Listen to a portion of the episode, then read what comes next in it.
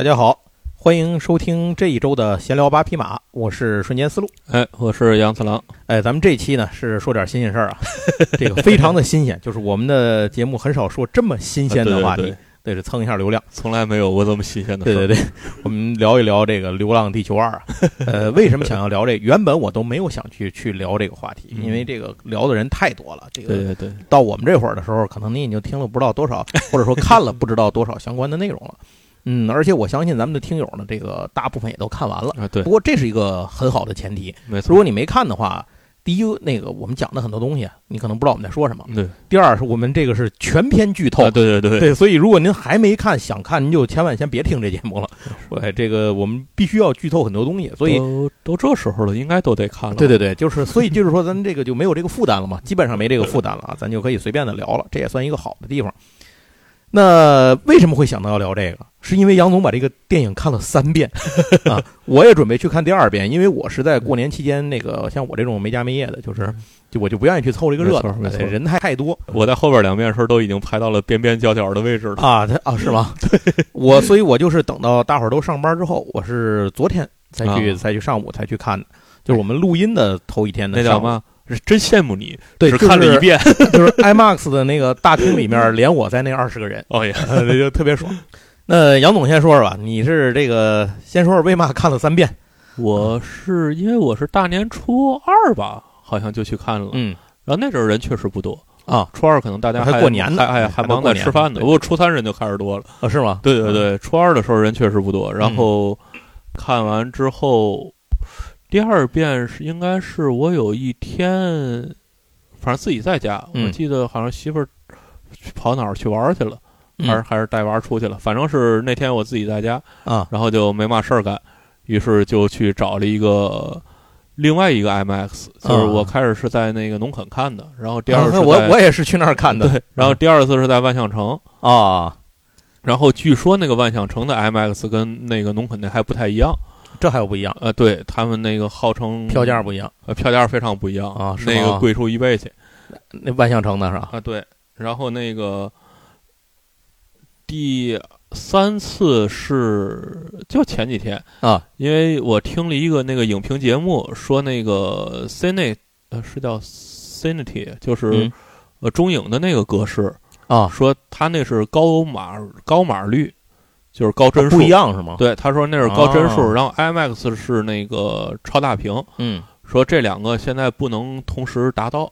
啊，就是你只能选一个。对嗯，然后呢，我于是抱着好奇的心情又去去看了一眼。就去中影，因为天津只有一家，而且啊。实际上是就两家中影嘛。海海河边那那个。呃，对，离着近的只有海河边那，另外一个可能在东丽。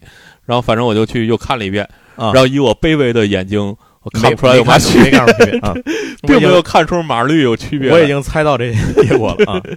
就说，然后说出来，那俩 IMAX 有嘛区别，我也没看出来。嗯，但是票价不一样啊，你起码过了个瘾，对吧？就是那票价不一样，我觉得纯粹是因为后边那个票价就涨了，啊，而且那个哪儿万象城卖的就是比那个农就是贵垦要贵。啊对行，咱不说这个了，因为外地听众其实也不知道，啊对对对对对咱说的都哪儿对哪儿。对，那个杨总三遍看下来感觉怎么样？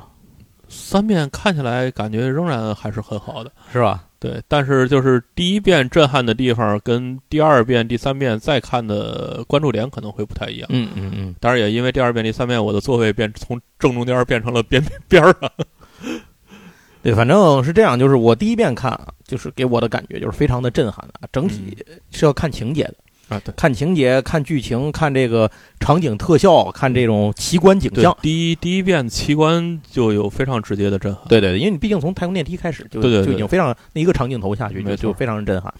然后接下来第二遍，如果我再去看的话，可能就是看里头的一些细节了。哎，对，哎因为我在第一遍看回来之后，我自己也产生了很多问题，嗯而且我后面也会也看了一些别人的分析，啊，所以这带就是带着这个问题返回头去，到时候再去看第二遍。对，哎，那应该是这样。那杨总看的时候，估计你也是这个意思呗，因为你同样震撼的东西，嗯哪怕再看几遍，它可能还是会递减的这个效果嗯没。错，就是就是说实话，我从我整体来看，我就是我第一遍其实非常不喜欢这个刘德华这条线。嗯，数字线，呃，就是刘德华的刘德华在这里边的整个的演技啊，就是嗯演、演出，我其实第一遍看的时候我很不喜欢，嗯呃，但是第二遍看的时候就有就有就有改观了。嗯呃，因为发现那个马老师，这叫马马昭马马昭，嗯哎对，马老师演的非常好，马老师现在人气是马主任，现在人气是最高啊，最高是吧啊，这确实相当是高啊。因因为第一遍看的时候，感觉刘德华比较跳，嗯就是、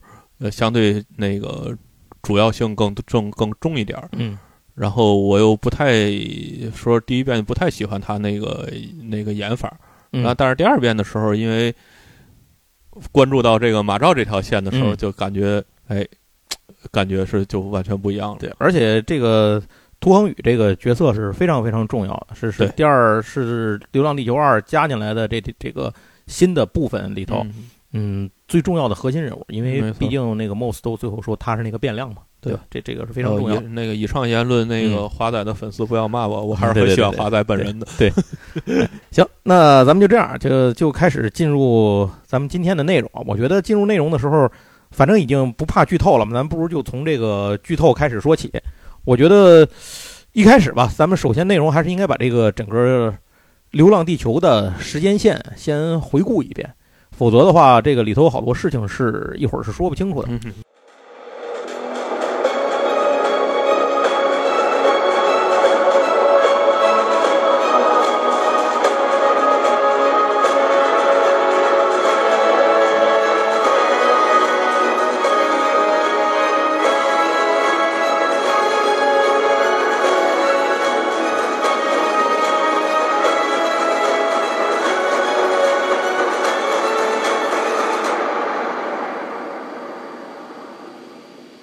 之前在《流浪地球一》的时候吧，结束的时候出了一本书，这本书是叫做《流浪地球电影制作手记》。啊这个我估计可能很多人都买，杨总也买了，我也买了，对这这个很多人都买了。那这本书呢，它里头讲的就是书如其名，讲的就是整个《流浪地球一》当时制作过程中的方方面面、点点滴滴，然后同时也包括了大量的世界观和这种设定和这个时间列表，就是整个时间发展的列表。但是如果您看过这个列表的话，您再把二套进去看，会发现两点：第一，增加了这个时间，就是这个数字派的这条线。对因为在一的时候，它是没有考虑到数字派这件事儿的，没没有这个事儿。虽然 Moss 在一里头已经出现了，对，但是肯定没想这么多。然后第二就是这个呃，有一些吃书的地方，啊在这个设定表上有一些吃书的地方，因为二加入了这些东西之后，包括月球的一些个一些个变化等等。一其实它好多在这个大事件上，就是在呃一没有涉及到的年表的问题上，还是遵基本是遵从着这个科幻小说的这个对原来的原著。用原著哎对对原著著的时间线捋的。对，是捋的，但是加入了这个二加入之后，就多了很多，丰富了很多的东西哎毕竟这一的时间表就那几篇儿，啊。对对二对，对他们写了十万字的那个时间表。对，就是所以这个事情就是非常的详细嘛，它就是导致有些东西会变化。然后我们现在先把这个时间表先给大家捋一下，就相当于是咱们一个回顾吧。首先，整个《流浪地球》的这个故事，这个时间年表呢，其实目前来讲最重要的起始节点应该是算在一九七七年，就是那个呃，啊。中国天文学家傅建明发现太阳的活动嗯。情况，以及近五十年的详细记录之后，推算出太阳核心聚变加剧会产生这个氦闪，然后就是等等一系列后来这个事情，并且呢，他把这个事情呢拿出来了，这样已经在向国际上去公布了。可是当时没有引起关注，就大家觉得这个事儿有点太胡逼了，可能、不都不相信，没有当回事儿。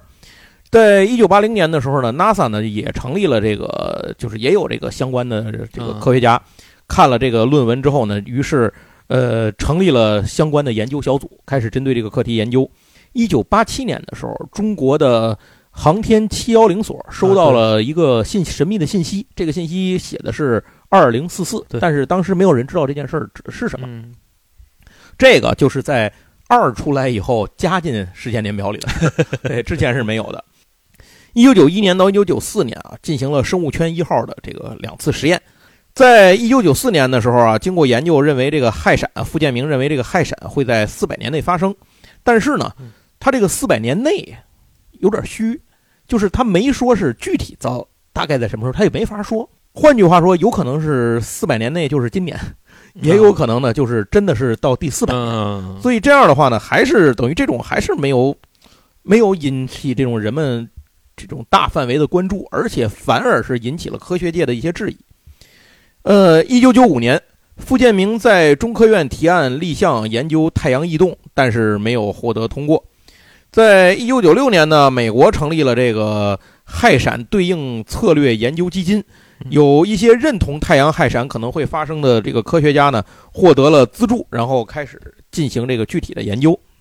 到二零零零年的三月，太阳氦闪应对策略研究基金会发表了殖民比邻星计划的可行报告，这就是呃。流浪地球计划最终的目标为什么要去人马座？就是这样。当然，你如果处于其他的科幻世界观当中，大部分最终的结局也是要去人马座。比如你在玩文明，对，真的，从文明二开始我就知道这半人马阿尔法。对对对，阿凡达也在那儿。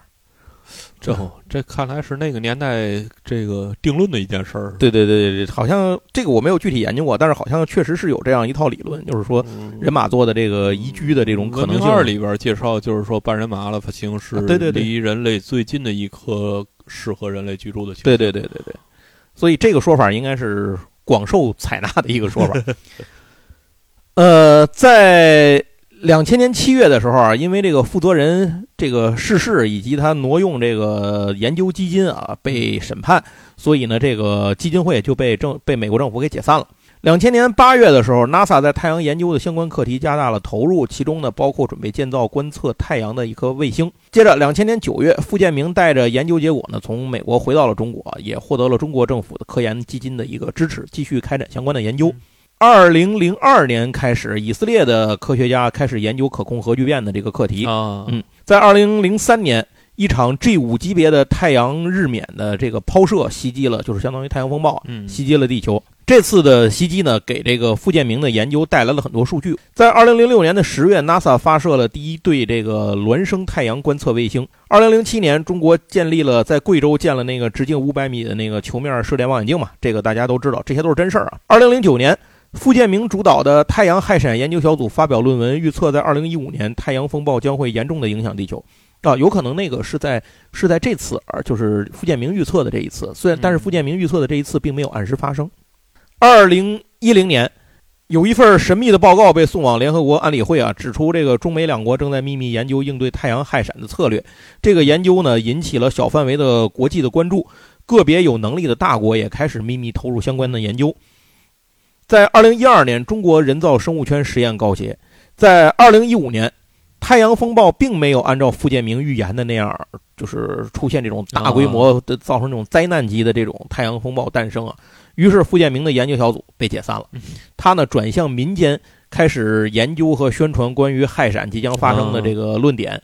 但是呢，之前。曾经就是重视氦闪理论的一些国家呢，都相继停止了研究和资金的相关的支持。二零一六年的时候，可控核聚变的实验发生了一起意外，那以色列科学家就在这次意外当中呢，这个牺牲了。对，那二零一七年的时候呢，美国太空科这个美国太空生命科技公司开始制造这种太空生物实验圈实验，等于他们就在太空里造了一个能够自给自足的这种实验圈。二零一八年。前氦闪研究的这叫什么呢？氦闪研究的专家叫刘鑫，推出了《流浪地球》的模型，第一次提出了行星发动机这么一个概念。二零一八年九月，一个叫中田义夫的这个科学家，从这个之前就是这叫谁？就是那个以色列科学家逝世那个牺牲那个以色列科学家的，他是他的学生，从他的最后一次实验数据当中得出了一个研究结果，发现了重聚变的这个现象。到了二零二零年，太空实验圈的这个实验失败，太空生命科技公司呢发射了新的空间站，开始太空生物圈一号实验。该空间站号称人类历史上首个能在太空中实现自给自足的空间站。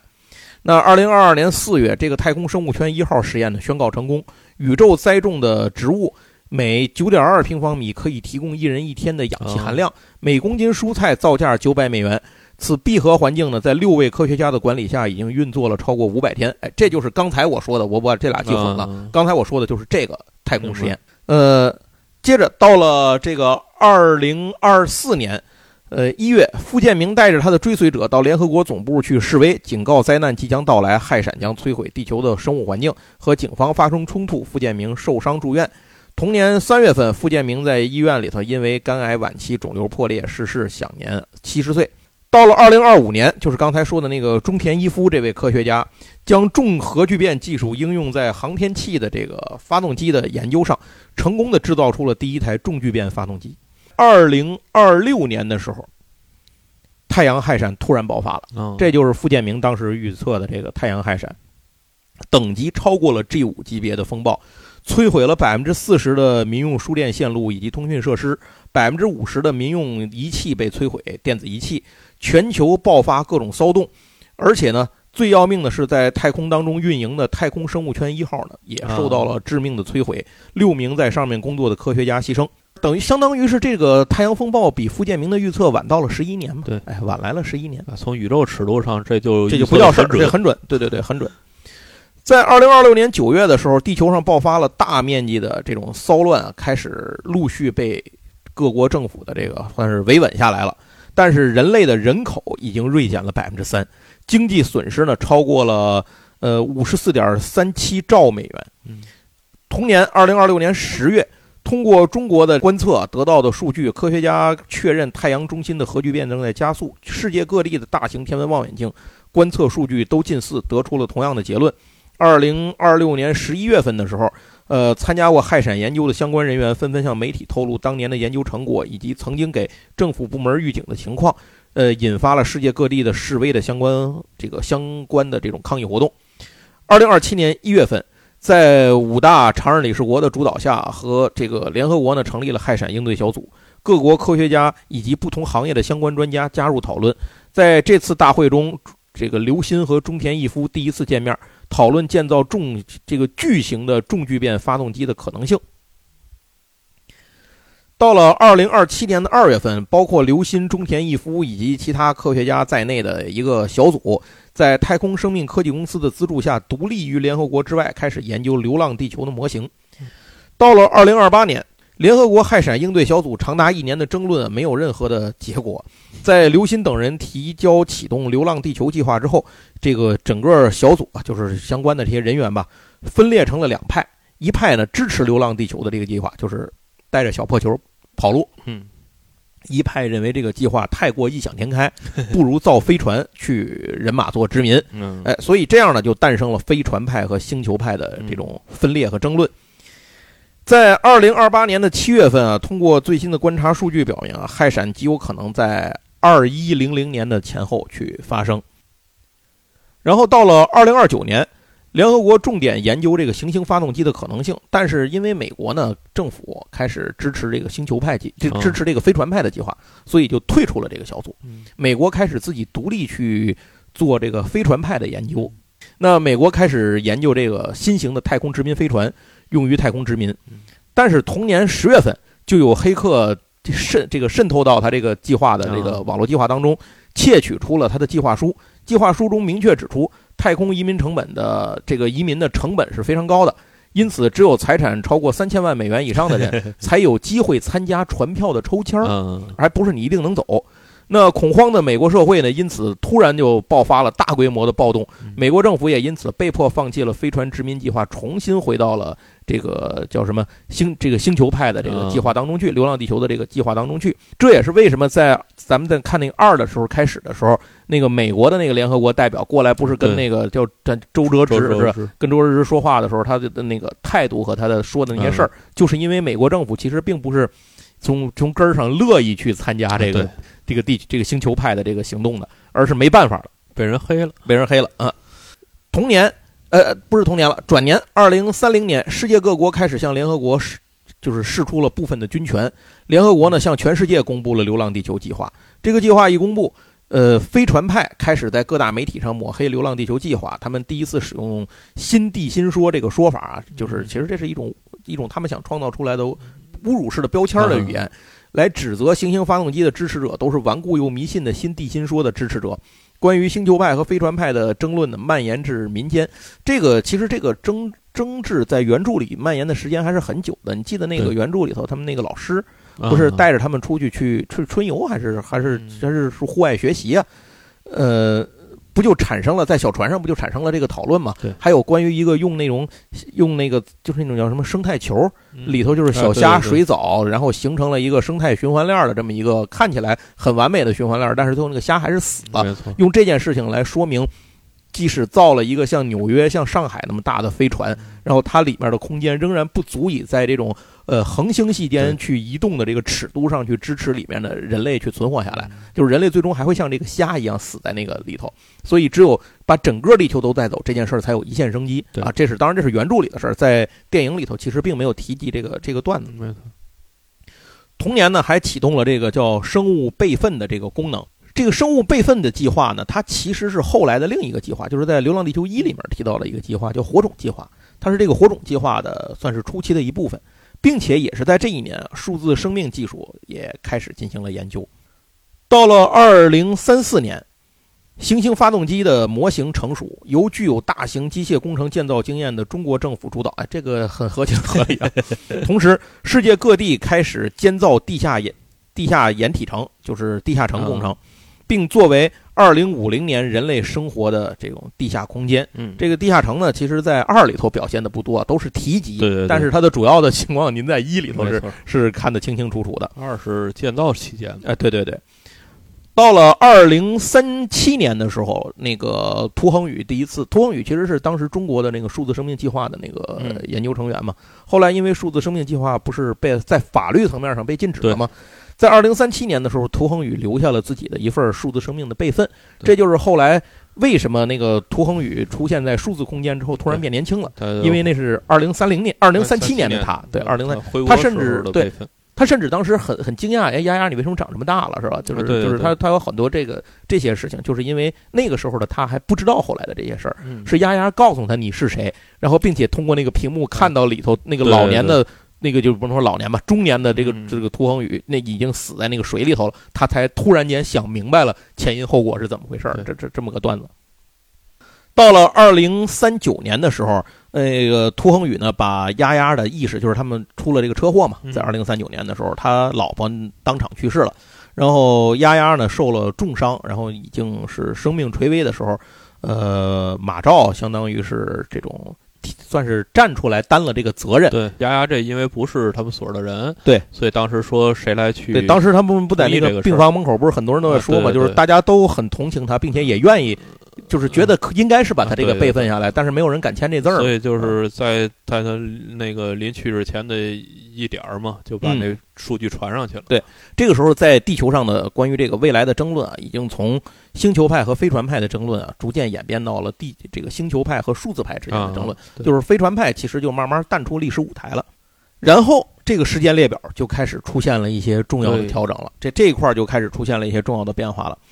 到了二这个，当然这个过程当中，就是联合国政府，就是联合国已经逐渐了转变成了那个 UEG 了。嗯二零四四年的时候呢，这个 UEG 的总部都受到了袭，因为星球派其实是整个人类政府明面上的主导的方向，所以其实这个数字派算是民间的这个分裂反抗力量，对吧？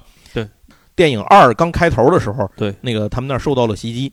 二零四四年三月十二号啊，接着就产生了咱们在电影一开头看到的那个太空电梯的危机。嗯太空电梯这个东西呢，本身是用，因为有一个叫做逐月计划，就是这里头咱们先要解释一下，这个《流浪地球》计划它其实有前身和多个就是分支的版本。前身就是《流浪地球》计划的前身叫做这个移山计划。对，那移山计划它里头呢包括了一个子计划，这个子计划就是所谓逐月计划嗯。这个逐月计划是什么呢？是要把月球从地月这个关系当中放逐掉对，以减小对地球的这个引力束缚，好让地球能够更顺畅的获得这种逃逸脱离太阳系的逃逸速度，嗯就是这么个事儿。那怎么让月球走呢？就是在月球上建立三台超巨大的发动机，然后通过这个推力，把月球慢慢的推离地月的这个轨道，就把月球推走。这件事情呢，要想完成，它需要把大量的东西送到月球上面去。对可是如果只用火箭去运输的话，这个效率过低，这件事干不完，必须在地月之间啊有一个中转中转站，这个事儿才可能成功。于是人们就在地球和月球之间建了一个空间站，这个空间站叫做这个方舟空间站。呃，就是电影一开始的时候咱们看到的那个空间站。这个空间站怎么从地球上获取物资？就是你不能把火箭打到空间站上去，再从空间站打出去，这没有意义。所以就是建造了太空电梯。嗯，也就是在电影一开始我们看到第一个奇观，对对对，哎，一个长镜头一直跟上去这么一个一个东西。这个太空电梯呢，就是相当于是从地月之间的一个算是什么呢？输血的大动脉吧。对，哎，可以起到这个作用。这里要说一句啊，我因为我看有看到有一些说法说这个，甚至包括一些著名的影评里头都说这个方舟号空间站呢，它是造的这个飞船啊，但其实根本也不是那么回事啊。故事一开始里头已经明确说了，这个方舟空间站是用于地月运输的一个前哨站，而且。你要跑的话，你肯定造个飞船，你不会造个空间站跑的。空间站跑不了，它本身就是，而且底还有还有这个太空电梯。他这说法可能是因为他当时那个有镜头里边说有三个计划嘛，移山计划、方舟计划和那个呃数字生命计划嘛。对，就是他可能是从这里边出来，把这个混混淆在一块儿了。因为这个实际上大家看一就知道，就是这个就是逃跑这个计划其实一直没被放弃。在一的那个最后，他们是在那个领航员里空间站里留了一个火种计划吗？对，那个火种计划其实算是一个一个备选计划吧，就是一个不得已的备选计划。对，就是地那个地球政府认为这个流浪地球计划不成功的概率比较大，对，所以给自己留了一个备份。对，就是所谓的火种计划。当然，火种计划就是这个点题的，就是给。岁月以文明，还是给文明以岁月嘛？哎，对对对，其实其实就是点这个题，就是包括这个二里边马照说的，就是没有人的文明毫无意义。就其实说都是这个事儿，没错。但是这个方舟空间站确实跟这事儿没什么关系啊，对，它就是一个输送平台，就是干这个运输队的这这么一个活儿。太空电梯的这个危机爆发之后呢，这个空间站也就坠落了，整个整个这一套都都被炸塌了，就是拉倒。流浪地球二最开始的那一段戏，主要就是讲这段内容。但是呢，好消息是在二零四四年十月份啊，月球和地球的这个发动机中聚变发动机启动都获得了成功。这就是二里的可行性验证，就是你首先这地球、月球得能被推得动，地球也得被能推，也能被推得动，这事儿才能干成。这俩得互相推着走，要不就别干了，是吧？对对对。所以这事儿发现是可以干的。这个二零四四年还发生了一个重要的事情啊，就是刘培强这个第一次是遇到了韩朵朵。啊，对啊，到二零四六年的时候，顺便说一下，刘飞强是二零二三年出生啊。哦，对对对，他今年出生是吧？就是电影上映那天，据说是吗？对，我还真没看他的那个人物设定是哪，好像是隐藏彩蛋，就是就是就是电影上映的时候出生。啊，应该这样，挺有意思的。然后周哲直是九零后，对呀，那个谁也是九零后啊？那个，哎，刘培强他他他岳父，对，那个应该韩韩子昂嘛。二零二六年的时候呢，这个刘和韩就两个人结婚，这是这也是一个重要的。二零二六年，到了这个二不二零四六年，到了二零四七年，五五零量子电脑系列的开发获得了成功性的突破，大大的缩短了发动机和地下城的这个施工工期。在民意调查上的呢，这个星球派第一次超过了数字派。换句话说，之前无论是和飞船派还是和数字派的这个交锋里头，呃，其实，在民意、民间民意上面来讲。这个星球派其实一直是落后的，对。那呃，为什么能够得以实施？其实完全是由于这个世界政府、各国政府的这个强制力推行的保证，并且呢，在这个时候，民意调查里头呢，这个星球派终于占了上风了。同时，领航员空间站开始作为移山计划的一部分，呃，进行这个实施。对。同年里头，换句话说，既然领航员空间站开始建设了。那么火种计划其实差不多也应该在这个时候就启动了。对，因为它是设在那个领航员空间站那个后头的嘛。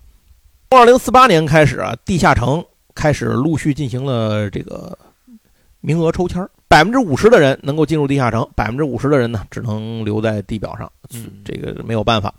那地球呢也正式进入了刹车时代。什么叫刹车时代啊？就是这个发动机启动给地球自转减速。对，哎，这这个地球停转，地球停转之后呢会产生永昼和永夜这这这两个现象。在这个现象好像一直是持续下去的，在《流浪地球一》里面好像就会就有体现这个永昼永夜的这个现象。在这一年，地球的时间也从一天二十四小时呢变成了一天六十小时。这件事情在电影里也有明确的提及。在二零五一年到二零五三年这三年里头，由于地球接近了近日点啊，所以呢日照加剧，大量的这个癌症患者的数量开始大量的增加。是辐射病嘛？对，辐射病。包括韩朵朵在内啊，对对，很多人染上了这个这个癌症。二零五四年，呃，五五零 W 进入了线下测试。到二零五八年的一月二十四号，移山计划正式更名为流浪地球计划。六月二十一号，刘培强去面试领航员工作，呃，并且租了一件西服，啊，穿上去 去。但是很遗憾的是呢，他没有通过这个五五零 W 的这个面试，失利了。所以，其实刘培强是本人是有这个进入地下城的资格的，他是抽到了的，但是他孩子没有。嗯，他本来是想呢，这个。他去当领航员，然后这样呢，他孩子呢就可以用这个名额，这个进去。刘启对吧？他儿子叫刘启，刘启就可以用这个名额进去，然后进地下城。进去他老婆呢也能陪着，但是那个五五零 W 指出来，你的最优的选择应该是让韩子昂陪他下去，因为你老婆只能再活八十多天了，是吧？我记得，哎，对，你这就是这样。所以那个刘培强就这个再就受不了了嘛，就就突然间就爆发了，就是说这件事儿，相当于是打破了他一个虚假的幻想。呃，就是它那个是个反应力测试，就是测试你的呃应急测试，对，它就是测试你的理性程度，对对对对，就是你能不能在各种情况下保持这个理智。说白了就是专戳你伤疤，就是就是干这种事儿。对，那就戳你痛点。一个点其实是呼应一里边那个 most 的名言，就是让人类保持理智是一件奢望。对，就是掏刀子捅你一刀，然后再撒点盐，干这种事儿啊啊，就是他那个结果其实一直没出来，也不能说就完全完全。呃，说他就是面试失败了，其实基本上其实就是暗示你他这个呃，对，暗示你他就没通过这个测试。但是这个，因为他一直在刷手机刷那个结果嘛，那结果一直没刷出来，对对对对，是呃，没有没有信息，没有信息。而且在这个时候，第一次刘培强和涂恒宇发生了这在这个物理层面上两个人见了一面，但是只不过是刘培强不知道，但是那个涂恒宇是知道。整部电影唯一对手戏，对，呃，他们俩之前其实还通过那个台词。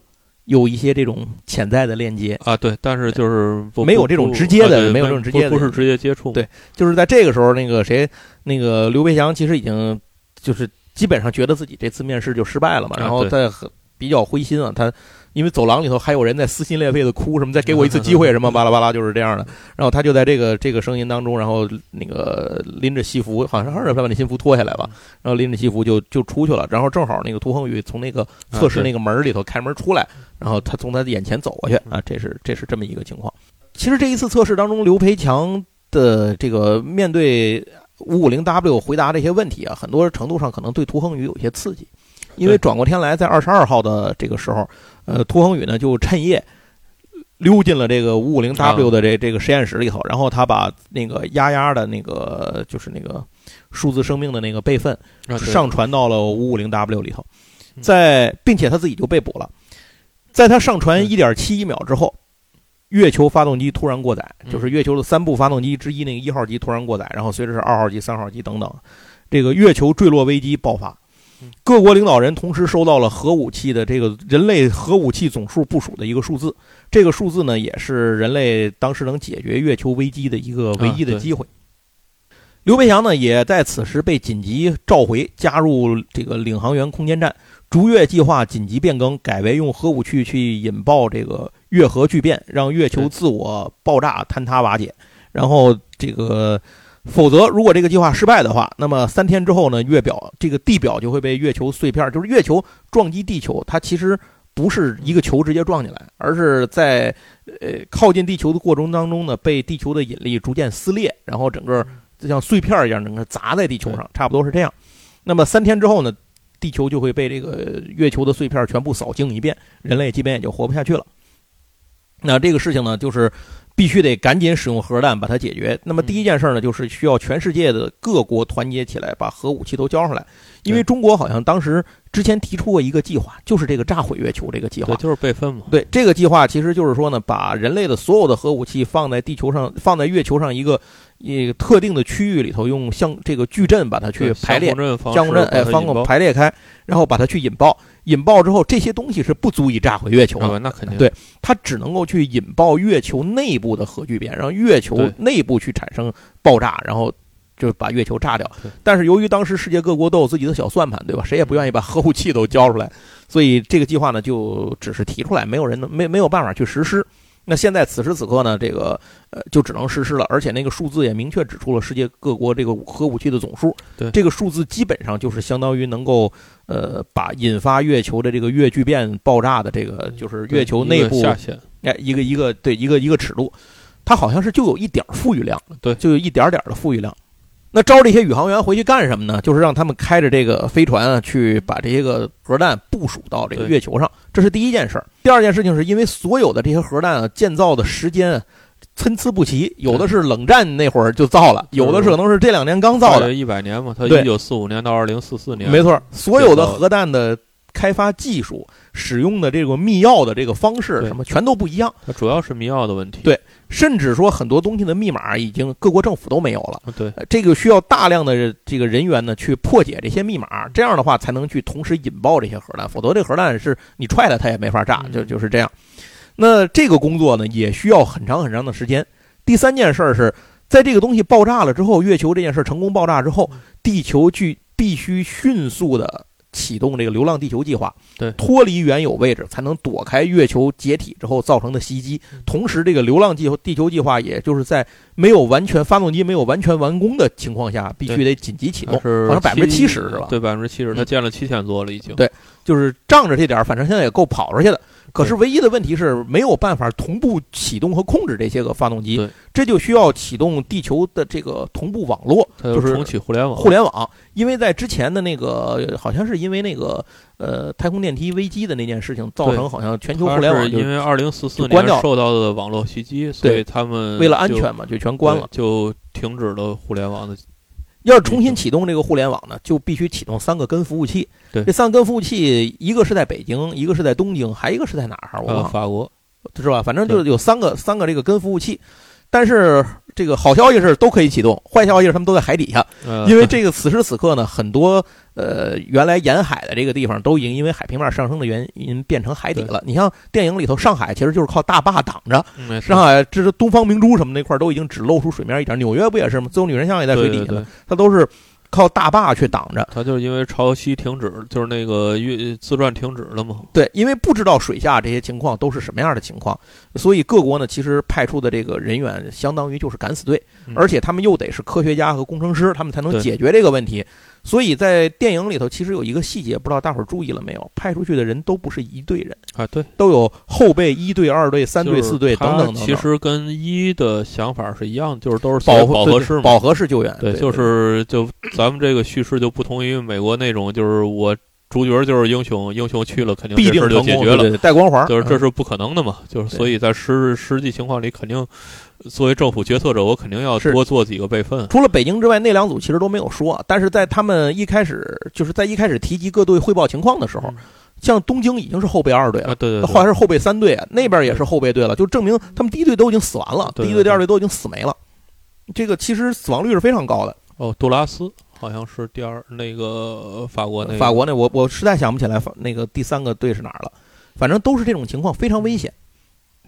那中国这边呢，派出去到北京去执行任务的呢，就是马兆和马主任啊，对，人气马主任和这个 涂恒宇。马兆特意选的涂恒宇，因为他认为这个月球危机是跟那个丫丫有关系。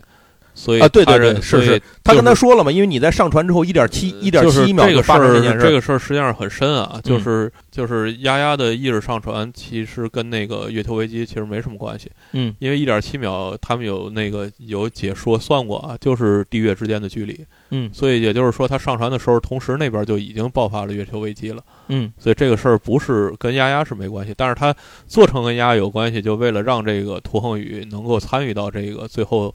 重启互联网这个事情上来，这事儿我其实有一个不太一样的想法，但是这个咱们一会儿再说吧。因为因为这件事情无论怎么着，是因为电影里没有给出明确的答案的。但是这是马照用来跟涂恒宇的说辞，至少是这样的，否则涂恒宇也不会加入到这件事情里来。并且马兆给了他涂恒宇被，因为涂恒宇被捕被捕了嘛，他的东西都被没收了，他把那个丫丫和他自己的备份数据又给了他，那个那个就是那个能众筹的那个，对对对，又 给了他，我有支持。对对对，然后这样的话呢，这个涂恒宇就加入了这个行动。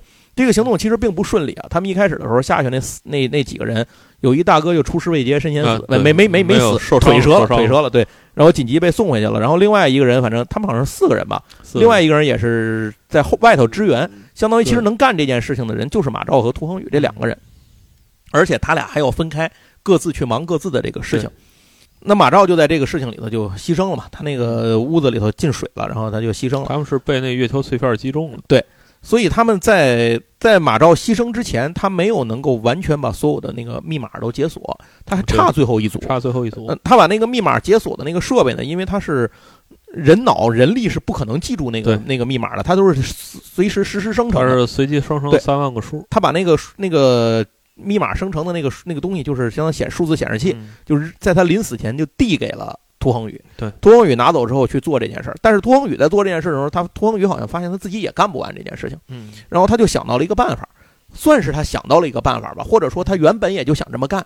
他把自己和丫丫的数据又重新传了一遍，嗯，包括他自己的数据。他那个时候应该是把涂丫丫的数据又传了一遍。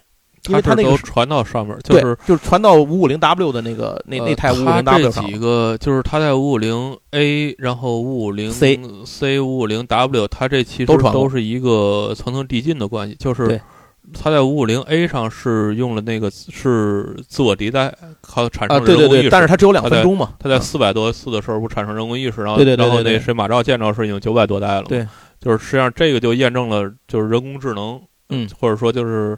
它这应该叫人工智能嘛？就反正是所谓的数字生命，数字生命是可行的。对。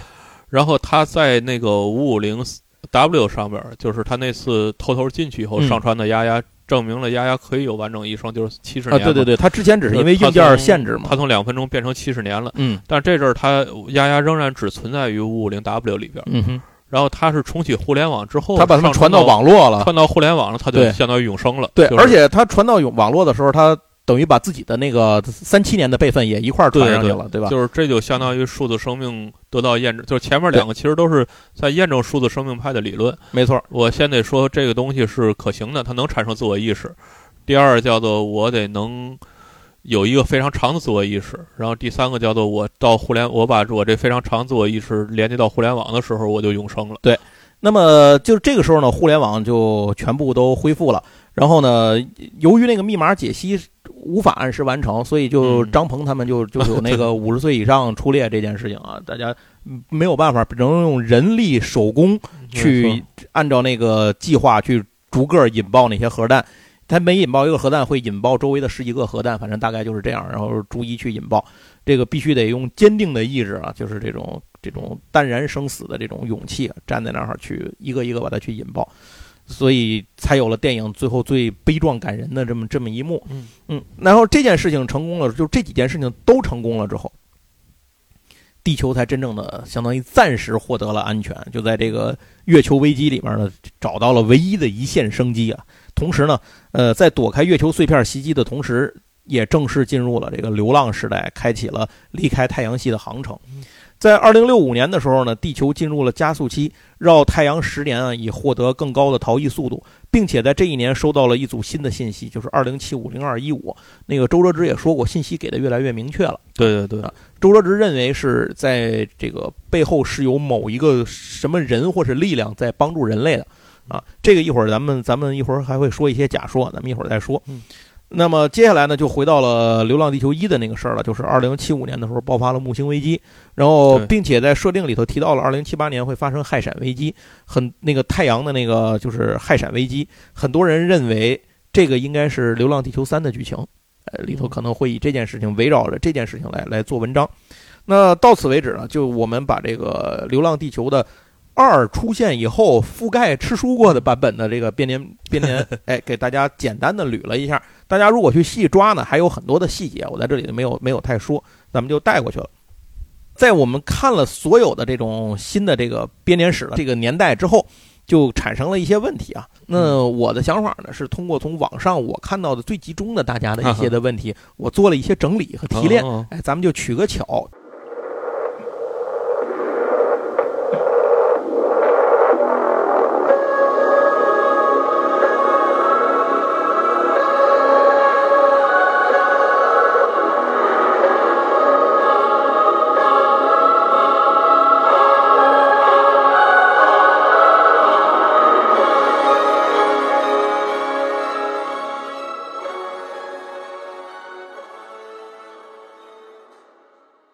首先第一个问题就是涂恒宇的这个车祸是不是 Moss 做的？嗯，杨总你觉得呢？我觉得是啊。为什么？因为我觉得他整篇都在暗示这个 Moss 是在被，就是 Moss 这个线儿加上他所有的暗示和一在呼应的话，其实是一个呃完整的这么一个逻辑在里边。嗯，就是就是 Moss 的 Moss 所谓 Moss 从未背叛嘛，就是当然他 Moss 从未背叛这句话实际上是背叛了，这个是是是背叛的地球政府，就是呃 Moss 我觉得就是 Moss 对人类文明延续这件事有他自己的理解。对，就是就是这个事儿分两分两个两两两个层面啊，就一方面，Moss 对于这个所谓存在生命结束，就是对于这个。生命以什么形式存在这件事儿，可能会有不一样的。对他有自己的解这个可能是在第三部里边的会说啊。嗯但是从第二部和第一部来看呢，Moss 的 Moss 在帮助人类去实施《流浪地球》计划。嗯。我认为是这是一个主，就是这是一个暗线后边的一个主线，就是呃从表面上看不是这样的，但是实质上它是是在通过制造危机的方式去推动人类消除分歧，然后。聚焦到这个《流浪地球》计划里来，嗯，然后推动这《流浪地球》计划，就是是从他发从他发送那个信号，就是他给一九七一一九七七呃就七零幺所，嗯，发一二零四四，然后包括发二零五八，包括发核弹密码、核弹核弹数，嗯，然后就这一系列的事儿，其实都是在暗示他是在背后去推动这个整个这计划的，然后。所以，在这个呃，不管是涂恒宇这个车祸还是什么，就是，呃，应该都是他算出来的这么一个一个想想要的这么一个结果。就彩蛋最后一个镜头，他是致敬了《星际圈穿越》。嗯，呃，他致敬《星际穿越》，就是说，在 Moss 已经完成了这个，呃，就像 Moss 的转变之后，嗯他对于时间的概念已经到了一个更高的维度啊。对对，就是他，所以。他为为什么可以预测未来？观察就是为什么你过去会有 Moss 插手的现象？就是因为它在未来已经变成了过去，就是就是在那个维度里，过去和未来就时间是断片的嘛？就是时间不再是一个延续性的，不是一个线性的，不是一个线性的了，它变成一个片段式的东西。所以，从 Moss 在未来已经变成 Moss 这个角度来看过去，嗯，它实际上是可以插手任何一个时间点的。是，所以我在想，就就是因为恰恰就是因为这个原因，Moss 会去把一个。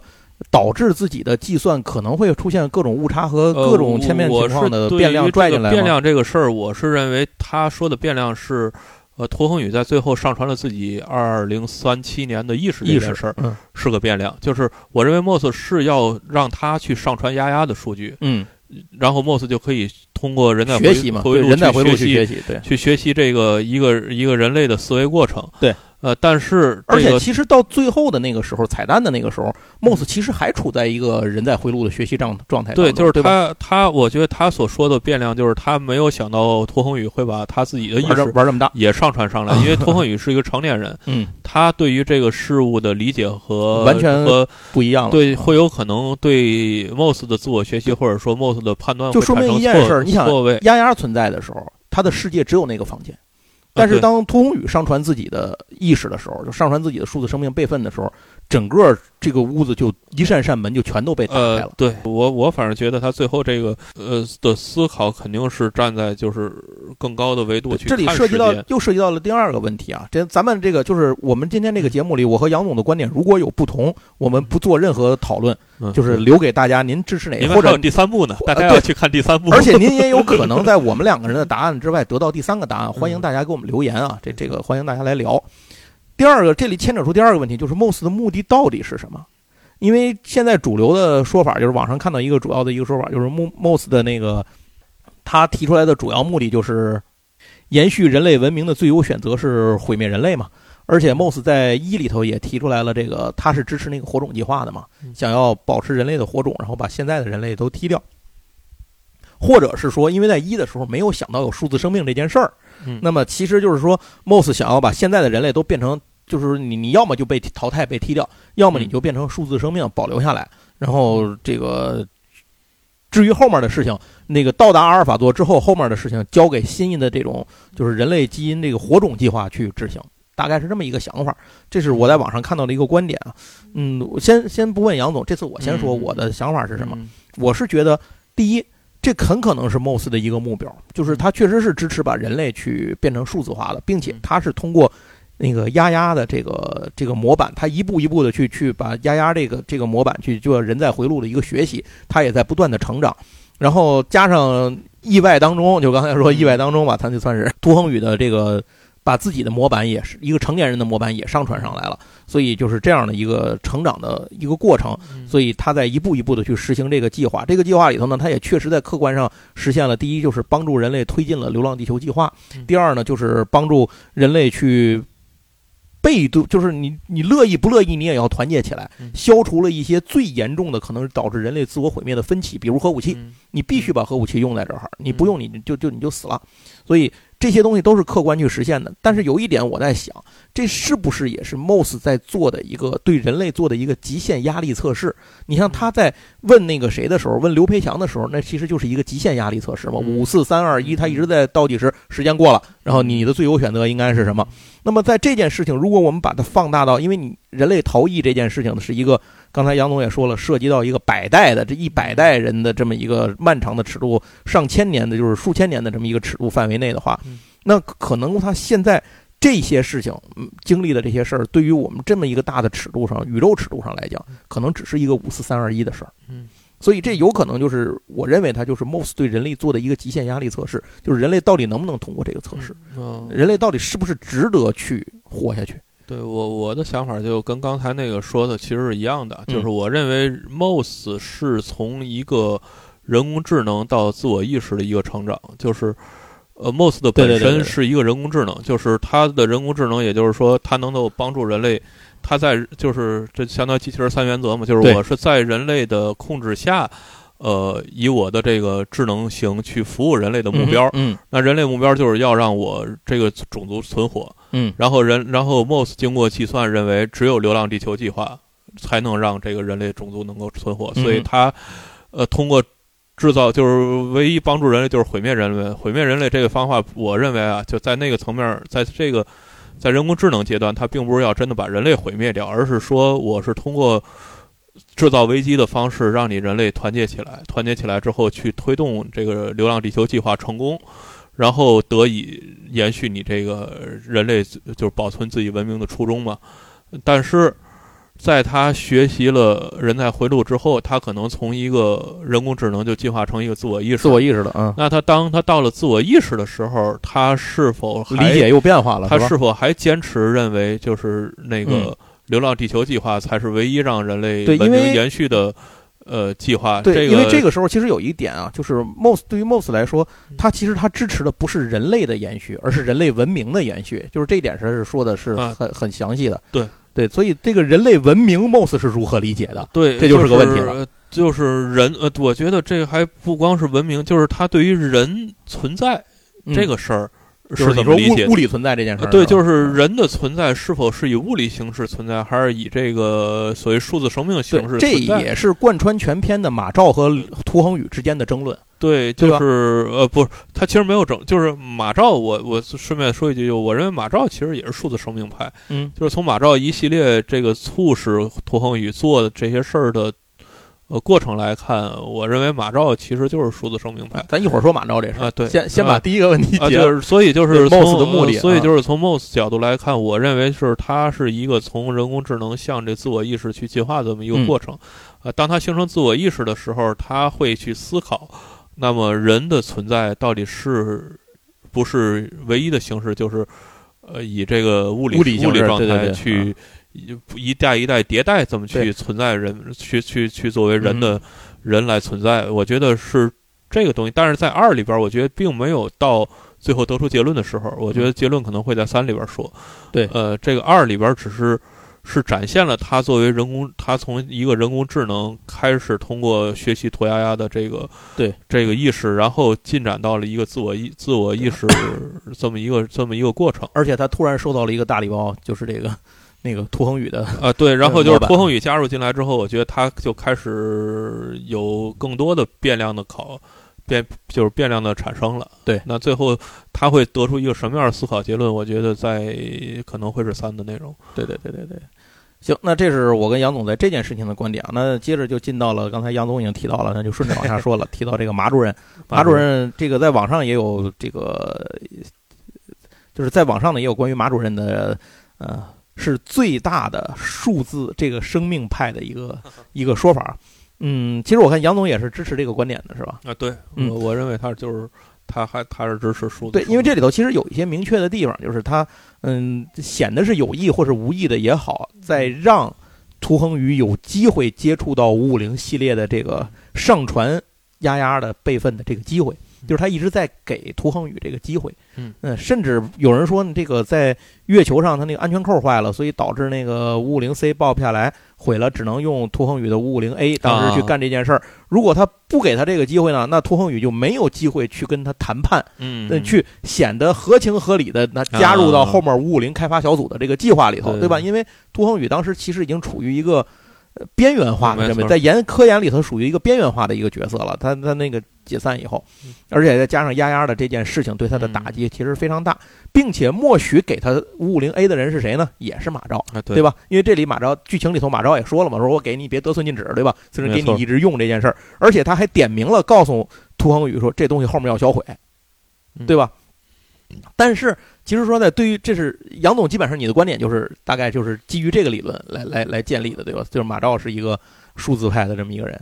对，就是马照，我觉得啊，马照其实也是有一个转变。嗯，就是他在说那个人死了就是死了，就是我没有保存我的意识。嗯，是因为基于当时生命科学研究所的成果，就是并没有形成真的自我意识。嗯。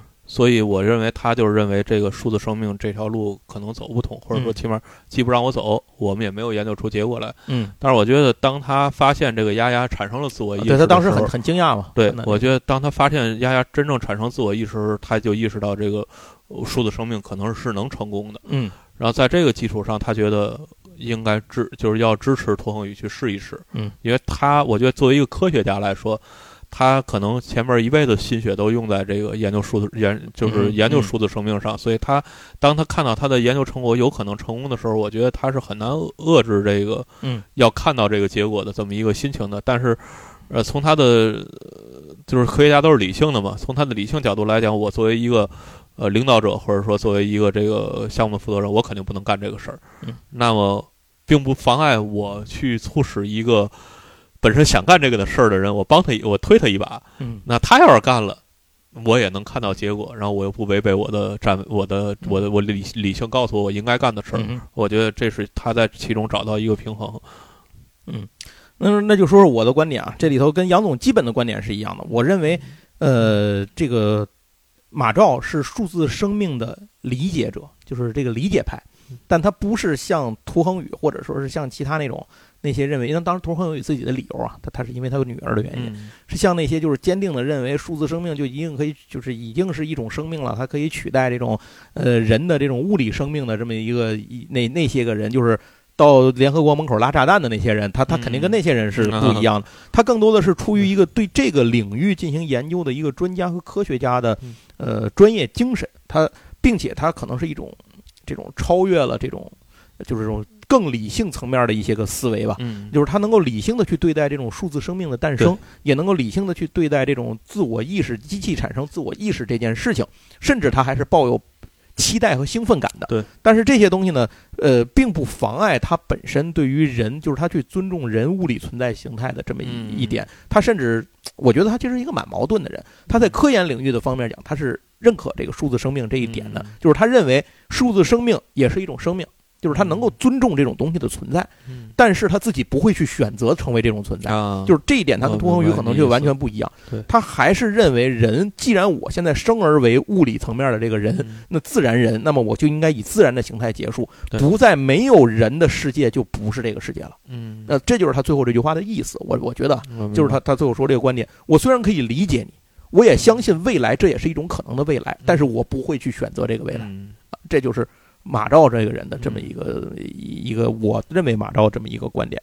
行，那这是我跟杨总在马照这件事情上的 一个哎，这个认为的这个原因。好，那接下来咱们再我再看网上还有什么有意思的这个问题啊？人类对待 AI 的最后的态度到底是什么？就是包括 AI 在内，人工智慧啊，包括这个数字生命啊，包括这种自我意识的这种这些东西的这个态度是什么？我是觉得肯定有一部分人类知道或者是认识到 MOS 是，或者说以 MOS 为代表的这个 AI 已经产生了一些自我意识，或者他们会产早晚会产生自我意识。嗯，这种事儿，包括你比如像那个谁周哲直。嗯，因为在电影的最后，他有扭头去看那个监视器的那个画面，你还记得吗？在联合国那个房间里头，最后他一直扭头去注视那个屋里都没人了。不是说有人在帮我吗？对对对，但是他扭头去注视那个 MOS 的那个监控器、那个摄像头，所以他应该会意识到帮助他们的东西可能不是人。嗯，啊，这这这个很有可能。嗯，既然他作为政府官员，他不是技术官员，他也不是科学家，他都能够意识到，或者说是。感受到可能有这样冥冥之中有这样一种东西在帮助自己，这东西可能是什么？那我相信会有更多的人在这个领域的研究者或者什么会会意识到这件事情。所以这也是为什么包括那个二零四四年的那个太空电梯的这这个这个事情危机产生，所以导致人类对 AI 的这种东西的态度应该是处于一种当时就是电影第二部结束的时候，应该是处于一种既需要又期待既恐慌。又害怕未来这么一个状态里头，这就是为什么人们最后会选择在二结束的时候说把这个地球上的所有的人工智能这些东西都封存了。对，哎，只留下了那些个就是像像军队胳膊上那些个什么个人辅助电脑啊什么，就留下了这些东西，它也不通过这个网络去互通了这些东西。而把所有的 AI 和这种人工辅助的这些东西啊，这个人工智能的这一套东西吧，全都留在了，相当于封印在了这个领航员空间站里，对对吧？领航员空间站里头，这个 MOS 是存在的，所以这就是体现了人类最后对人工智慧包括这个发展的一个矛盾的心理。对，就是我既需要你，又期待你，同时又害怕你和恐惧你。大概就是，这在二里其实有一段是说了，那美国人就是他们在争论那个。呃，就是说我们收到这预警信息的那一段，就是回顾那什么二零四四经历了什么，然后他们关停了这个全球互联网。就是当时那个美国那个代表就说了，就是呃，虽然有这些问题，但是他还是帮了我们很多。就没有对对对对对，没有这个人工智能，咱们肯定干不了这么多。首先第一个那个你空间站那不是空间站，首先第一个就是你那个发动机的建造和地下城的建造，就是它都没法完都是靠 MOS 嘛，就是都都是靠五五零系列嘛。对，能够它自自我生成代码，然后自我。去做什么复制打印，然后就是自己规划、自己建造。哎，对了，都是自自动的嘛。对，我突然想起来，在这儿多说一句啊，这个呃，人在回路这个东西到底是什么？那个电影里其实是没有解释的啊，没有解释，没有。人在回路这个词儿并不是电影编的，这是一个真实存在的一个一个学术上的一个名词，它其实指的是。关于机器学习方式的一种解释，就是说让 AI 去学习什么叫情感连接、计算机视觉、情感分析等等等等这些内容，来去模拟可能发生的一些环境的变化，来提高一些这种比如预测的准确度。像我我不懂啊，这是我个人的猜测。你比如像这科幻电影里提到那些什么预测可能性、犯罪可能性什么的这种东西，有可能都是通过这个这个学习来去做预判的。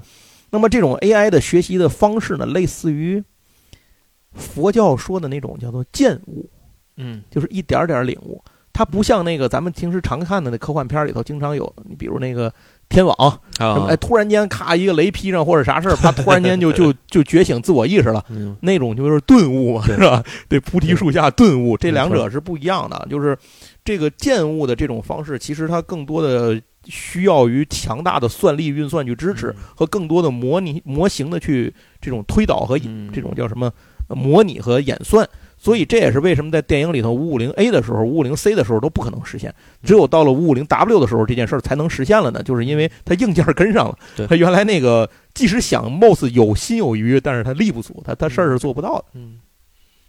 呃，那这个呢，大概就是这个人在回路的这个，就是这个词儿是指的是什么？说的就是这么个事儿。另外，顺便这儿也也最后也说一下，我看到一个网上有人说这个，呃，就是最后的那个 MOS 的那个意识是混合了那个谁，就是到了一里头的那个时候，MOS 的意识是混合了涂鸦鸦和那个谁和那个涂恒宇的这个呃数字的这个意识，加上 Moss 自己产生的独立意识三合一的，其实我觉得这个说法是不对的啊。那个 Moss 就是 Moss 自己。对，呃，涂恒宇也好，这个丫丫也好，他们两个人是在数字世界里独立存在的数字生命。嗯，但是他们确实是 Moss。呃，自我进化和学习的模板，对，就是这个是肯定的，就是 Moss 在监视他们和分析他们，这个是一定的。但是，并不是说把他俩意识和给收拢或者融合了，这个吸收了，没有这种事儿啊。呃，要不然这个这个故事后面也就没法讲下去了。对，另外后面其实我很好奇，有一点就是最后敲门的是什么人？呃，有一种说法说有可能是马昭。啊，对对对，我也看到，还有人说是周哲直呢。对，我记得，我倒是觉得这个都有可能。会不会是 Moss？呃，就是我认为啊，Moss 不会是直接通过 Moss 的形式去出现。嗯，我觉得有可能，比方说三，有可能就给你展示一个马昭或者周哲或者周哲直来出现在这里。我觉得马昭的可能性可能更大。但这都瞎猜啊，那个，而且这里头去找老杨聊，对 对，而且这里头有一个问题啊，就是在电影里头是显示了，当 Moss 那个呃获得了巨五五零 W，就是获得了。涂恒宇的这个这个生命模板的时候，那个时候他的未来的这个运算好像是开启了一个新的天地，就是一个新的维度一样，出现了很多在现实的这个故事里头目前还没有出现的人物的状态，比如说那个白发苍苍的那个周哲直，还有穿着机器战甲光头的刘德华，呃，涂恒宇，涂恒宇，对对对，就是这些是什么时候出现的？是怎么出现的？他们会出现在什么地方？所以这种是不是对未来可能性的一种？存在还是说在数字世界里头的一些存在，这些都不好说。对，就是三的时候可能就会去讲这些，去讲这些事儿。可能三的时候会产生更多的数字世界和现实世界的交互。呃，对对对，对吧？因为就是我我一直刚才就说嘛，就是 Moss，我觉得还是从一个人工智能向一个自我意识对去迭代这么一个过程。那等它呃产生了最后最终拥有自我意识，然后通过自我意识去思考得出结论的时候。呃，可能就会再引发新一轮的冲突。对，而且这里还有还有一点，就是在我看到那个采访啊，就是郭帆不是明确的说了吗？说三里头还会有那个吴京，那个那个吴京去登场啊，是吧？那吴京就说：“他说三里终于没我事儿了。”采访说那个谁，那个那个郭帆就说：“不，你还得演。”然后那谁，那吴京就就都都对吴京说：“那我演谁呀？我都已经死了吧？”他说：“那我演我爸是吧？”再往前，但是郭帆没说。对，当然他也不可能说啊。但是我想，可能已经，既然他们设定了这个十几二十万字的这个设定啊，世界观设定，他很可能他们已经把三的东西想进去了。就是可以看到，就是在编剧的这个状态、这个这个维度上面来讲，一的时候可能没有考虑太多二的事儿，但是二的时候一定想了三的事儿，没错啊，这是一定的。那么他们想了三的事情，那么三可能发生什么情况让吴京继续登场呢？第一，就像吴京自己说的，演他爸，这确实是一个可能性。但是最另一个可能性，我看到也有人提出来，这也是我自己心里的一个猜测，会不会像刘培强他们这样这样的人，也被政府要求，甚至是他们不知道的时候，留下了数字生命的备份？我觉得这是更可能的，就是从那个，呃，因为既有涂恒宇，然后要是既然还有吴京，嗯，呃，我觉得更有可能是他们实际上是在。三可能就是两个层面，就现实层面和数字生命层面，所以他们有可能在数字层面打。对对对，就是这样。那个涂恒宇明显当时是处于一个战斗状态嘛，他穿的都是那个满头是血，那个有可能是在数字世界里面的一场战争，这是有可能。但是周哲直的形象是一个老年的形象，他有可能是现实，所以他实际上是现实，他应该是在现实层面里。所以我觉得这三有可能就是这两个层面在进行交互。对对对对对，我我也是这么觉得。另外，这个还有一些，就是这里其实这是我自己想到的一些延展的东西。既然涂恒宇上传了自己的意识。那么会不会有其他研究者上传了自己的意识？咱说的简单一点，当时的那个项目组里头，按照马照说的话，你如果愿意不留他，你就我当你面把他销毁；你愿意你想留下，你就签个字把他自己留下。一定还有人留下了，对对吧？不可能只有涂恒宇留下了。我我个人觉得，他有可能就刚才说的，就不是一个，呃，怎么说呢？就不是一个大家自我的行为。嗯。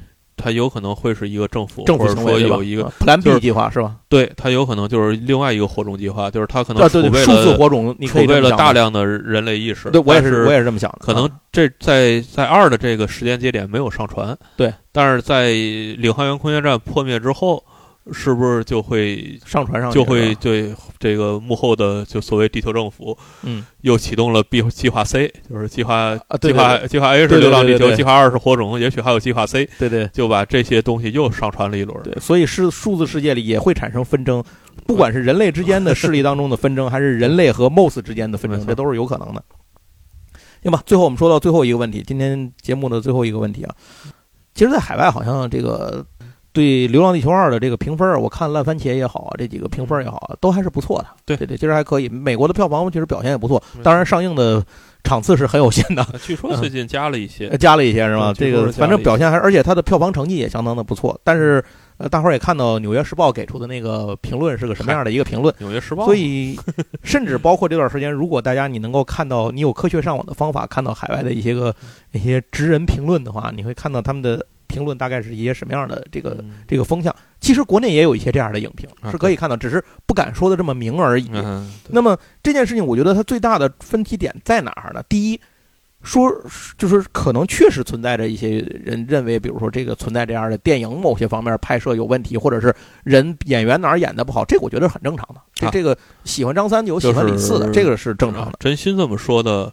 嗯，有多少很难说。对，就少数嘛。这这种，但是那个就是那个真心就是为了骂而骂的还是很多的。对，这种是什么样的人呢？这种人我觉得最大的问题就是产生在两点，就是他为什么会为为骂而骂？这这个我我个人在借我们这个节目去说说我自己的感受。第一个就是集体主英雄主义和个人英雄主义之间的不同。嗯，你如果看惯了欧美这个不能说欧美吧，你看惯了美国大片儿，就是这些年，包括像复联啊、像超人啊等等这些个，呃。结束就是他永远有一个主角的英雄模板，是一个人或几个人的小团体，他们去拯救了整个世界。你像美国《纽约时报》不是说吗？为什么中国你们这个中国人啊，领导下去去去做？你别管是不是领导下，起码这件事情，因为他他是中国人的视角拍的，咱们中国人掏钱拍的。废话，我中国人掏钱拍，拍你美国人牛逼，我有病啊，对吧？你美国人也不也不这么拍电视吗？不那不这么拍电影吗？那不脑子有尿吗？但是。整个这个《流浪地球》，整个你看下来就会知道，它是一个人类命运共同体，是全世界共同努力的结果。这里头有大量的地方表达了，包括那个就五十岁以上站出来的那个那个前后，有那你想起来的语言。绝不只是中文，嗯，对啊，这大量的这个这个世界各地的语言，包括后面你会看到什么英国的这个太空队啊、泰国的太空队啊、新加坡太空队等等等，你能看到他们他们是报了号的，对吧？报了名号的，说这些事情。在一里头也有，他们去救地下城的时候，那个大家去推那个东西的时候，也是世界各地有。有一点给我一里头给我印象特别深，就是他们那个不是饱和式救援嘛，有很多车队就死在路上了嘛。有一个日本车队那个死那俩人哥们儿，死前还说呢，我真想回去喝一碗那个是吃米饭，对，吃吃米饭还是喝个清酒，我忘了说那点儿。但是那个场景给我印象特别深啊，这就是就是这样。所以整个包括你去看设定，它里头去研究出来这种核聚变技术什么的，也都不是中国，是什么以色列的也好，日本科学家也好，哪儿美国的这种是什么英国乱七八糟的哪儿的都有，甚至包括印度科学家什么的，这这些是都有的。所以其实这是一个。只是把视角放在了中国这个这条线的视角，因为它是中国人掏钱拍的电影，所以你是从这个视角上去看的这个呃一个集体英雄主义里面的一个视角一个点，而不是说个人英雄主义只有这些英雄，这一点是截然不同。就是从这个事儿啊，是是两个两个维度啊，我理解就是你从那个历史的研究角度来讲，它其实是。所谓的英雄史观和人民史观的区别，嗯，就是中国从那个郭沫若郭老开始定下来的红色史观的基调，就是一个人民史观的基调。所以，就是当然现在有很多那个反贼都在说啊，就是你去鼓吹，就咱过去鼓吹那个呃人民革命啊，就是你甭管是这多不靠谱，那黄巢也是好人，因为他是人民起义军，然后就说就是因为他干了好多坏事，所以他不是好人。但是这个不是这个。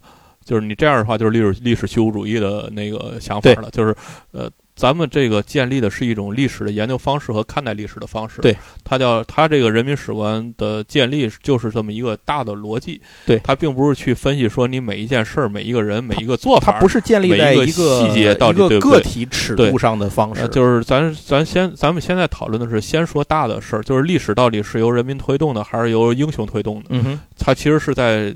做这个的分类，就是，嗯，你所谓的英雄史观，或者美国现在鼓吹的这种个人英雄主义，就都是说的是是英雄推动历史，或者历史留下来就是帝王将相，对，帝王将相史，就是其实西方的流传的，无论是你甚至追溯到西方神话，你比如希腊啊，对，希腊神话也好，这些它其实都是很明显的有英雄主义的这个特色。中国历史原来也是，就是中国二十四史都是帝王将相史嘛，二十四史那倒是，二十四史不写人民，对，就是所以就是。当四九年之后，我们去建立这个，呃，历史的述讲述方式的时候，我们现在要建立一个人民为中心的这么一个讲述讲述方式。所以这个其实是核心。当然，西方不是没有啊，呃，像我最喜欢的那个布罗代尔，嗯，呃，著名这个十五到十八世纪物质文明资和资本主义，大家可以去看这套书啊，非常经典。就是他是年鉴派历史学家，他认为就是历史是由基层推动的，就是我现在有生活。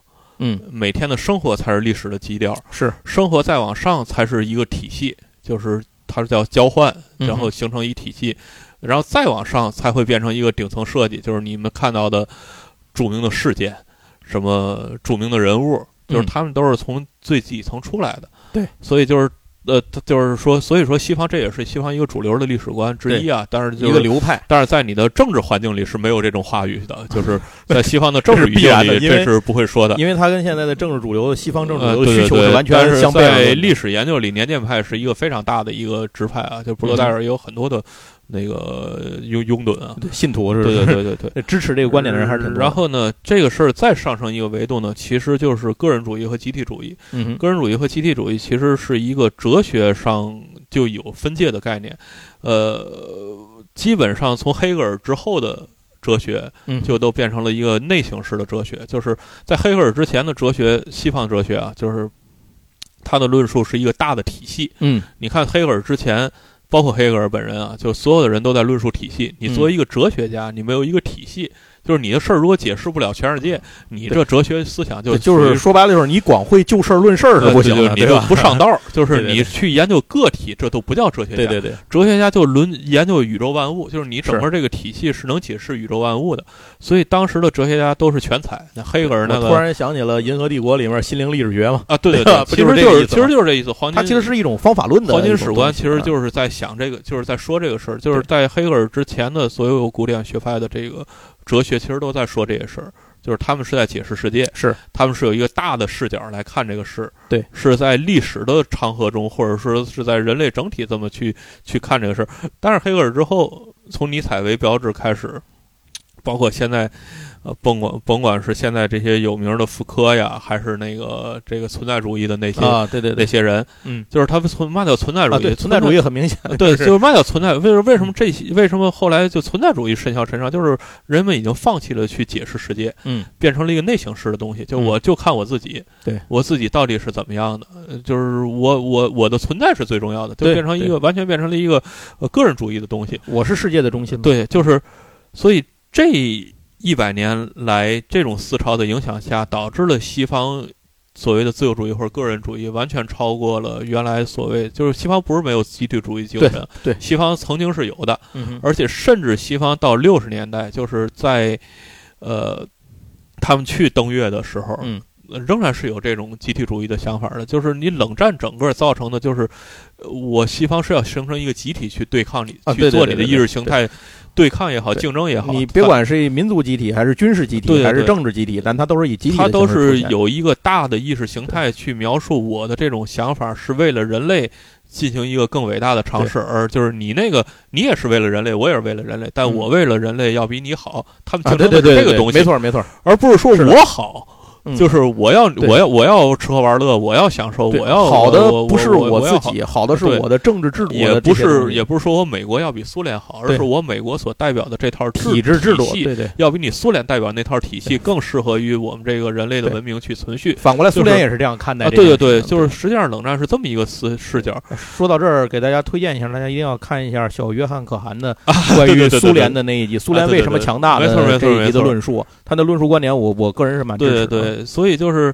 但是当这个这个激情，或或或者说这黄金时代结束之后，嗯，大家就开始变成了这存在主义的这种思维了。对对对，我牛逼即可。为什么这些年就是就是存在主义及其那些就是要要要我看，就是我我是黑格尔的那一那一派信徒啊，就是让我看就是小区区的这个，就是天天就研究自己那点事儿，对什么自我意识，什么我到底怎么着才能才能提，所以你也能够理解为什么西方现在他在主流的这种就是世界的交往这种这种面对聊当中，他会产他会主要他就愿意去选择零和博弈的这种思维方式，这都是一个重要的原因。这几十年就会变成这个样子，然后世界话语权因为掌握在他们手里，所以变成这这个挺挺那嘛，这个强调自由主义或者说强调个人。